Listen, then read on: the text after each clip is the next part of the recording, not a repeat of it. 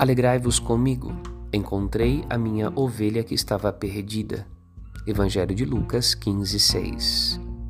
O coração de Cristo está escancarado para a humanidade. Nele, experimentamos os tesouros de Deus e sua graça sempre oportuna que nos salva. O que Jesus nos revela é que ser assim é motivo de alegria para Deus. Ele é amor e misericórdia, não por obrigação, mas porque se realiza na busca do que se perdeu. Ele é o primeiro resgatador de seu povo, que compromete sua vida com aqueles que quis chamar de filhos e filhas, irmãos e irmãs, adotando-os e tornando-os sua família espiritual. Quem age como Deus age, identifica-se com Ele.